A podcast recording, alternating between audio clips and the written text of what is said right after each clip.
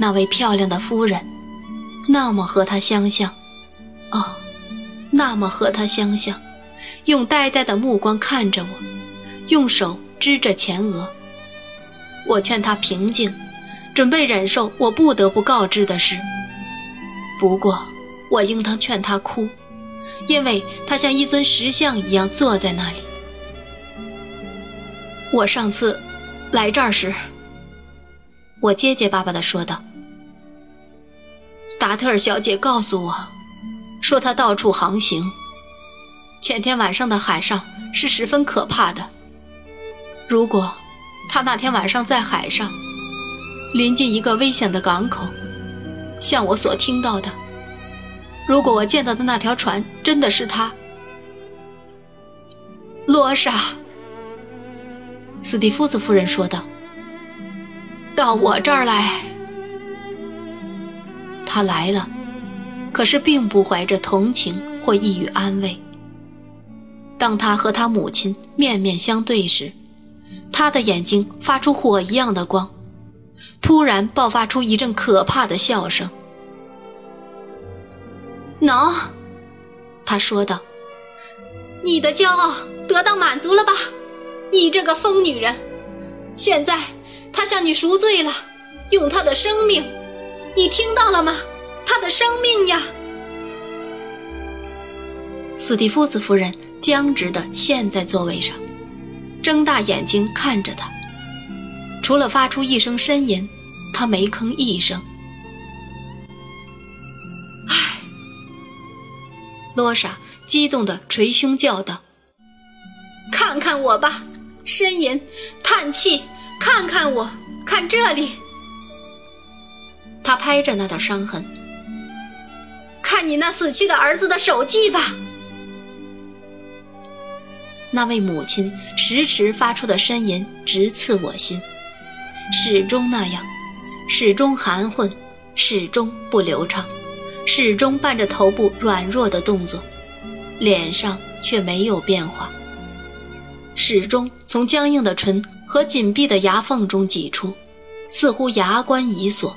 面部痛得麻木了。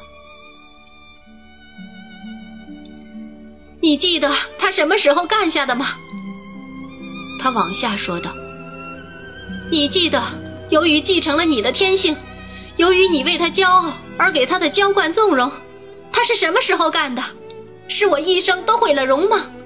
看着我，我到死都带着他极其冷酷的痕迹，为你把他弄成这样去呻吟。去叹息吧，达德尔小姐，我劝他道。看在上帝的份上，我就是要说。他把他那闪闪发光的眼睛对着我说道：“你别出声，看着我。我说，那个自以为是又虚伪的儿子的自以为是的母亲。”为你养育了他而呻吟吧，为你纵容了他而呻吟吧，为了失去了他而呻吟吧，为我失去了他而呻吟吧。他握起拳头，消瘦的身子整个颤抖着，好像他的激情正把他一寸一寸的杀掉。被他的任性所恼的是你，他可怕的叫道。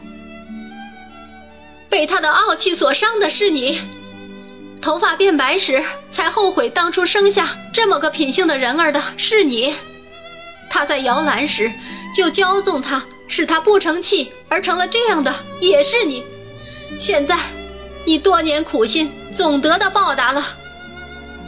哦，达特尔小姐，可耻啊！哦，残忍呐！我告诉你。他立刻说道：“我就是要对他说。当我站在这里时，这世界没有任何力量可以阻止我。这么多年了，我都没吭过声，现在我还不说话吗？我一直就比你更爱他。”他气势汹汹地转向他：“我可以爱他，不求回报。如果我成了他的女人，我能就为他两年一句才有爱意的话，而做他反复无常性情的奴仆，我能的。谁比我对这知道的更清楚？你刻薄、骄傲、死板、自私，我的爱情可以专一，可以把你那一钱不值的抽泣跺到脚下。他睁着闪光的眼睛跺着脚，好像真要那么干。看这儿！他又使劲发狠地拍着那伤痕说道：“当他长到更能理解他所作所为时，他懂得了，他也后悔了。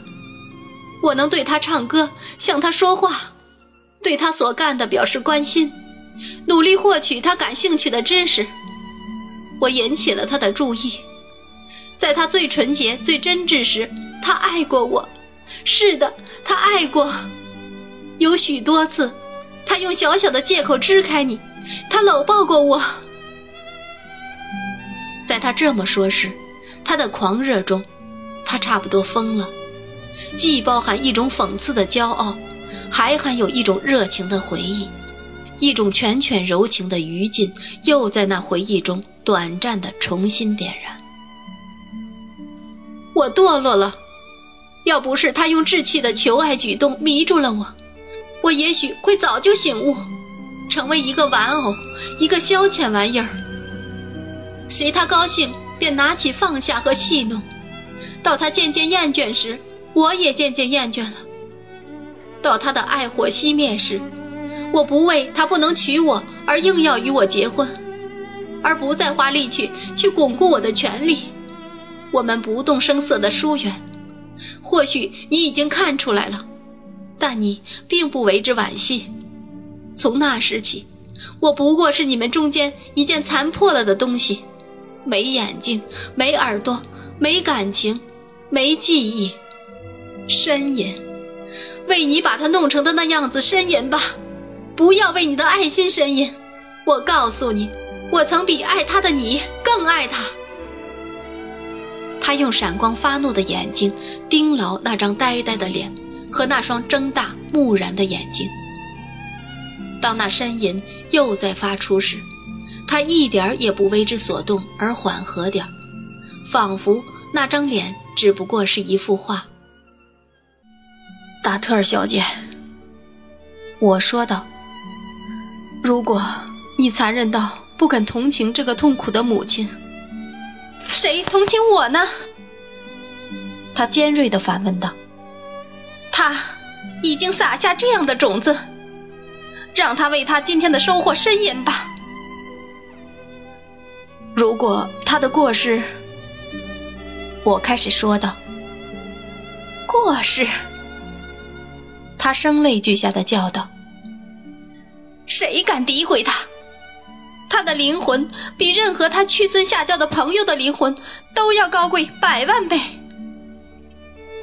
没有人。”比我更爱他，没有人比我更想念他。我回答道：“我的意思是，如果你不同情他母亲，如果他的过失使你蒙受痛苦，那不是真的。”他扯着他的黑发，嚎叫道：“我爱他。如果他的过失……”我继续说道：“在这个时候，你仍不能将其忘怀。看看那个人吧，就算把他当做一个完全的陌生人，也救救他吧。在所有这段时间里，斯蒂夫斯夫人的样子没变化，也不可能变化。他一动不动，死般僵硬，呆呆瞪着眼。”时时以同一种暗哑的方式发出呻吟，随之而来的头部无可奈何的抖动。除此以外，没有半点生气的迹象。达特尔小姐突然一下在他前面跪下，为他松开衣服。该你遭殃！他悲痛和愤恨交加的回头看着我说道。你的到来就是不幸，该你遭殃，滚！走出那房间后，我马上去拉铃，为了及时把仆人们喊到。这时，他把那个已不动的身体抱起，并跪在那里，俯身朝那身体哭着、喊着、亲着，像对孩子一样把他摇来摇去，用尽温柔方法，想让他恢复从麻痹中恢复苏醒。我不再怕离开他了，就悄悄转过了身。走出那里时，我又向全宅的人提醒其注意。天色晚时，我返回来，我们把他放在他母亲的卧室里。他们告诉我，他情况仍同以前一样。达特尔小姐一直没离开过他。医生们也被请来，并试了许多种方法，而他除了不时发出暗哑的呻吟，就像尊石像躺在那里。我在那可怕的住宅里走遍每一个地方，把所有的窗户遮起，我最后才遮上他躺的那个卧室的窗子。我举起那只沉重的手，按在我胸前。世界似乎死了，沉寂了，只有他母亲的呻吟时而打破这死寂。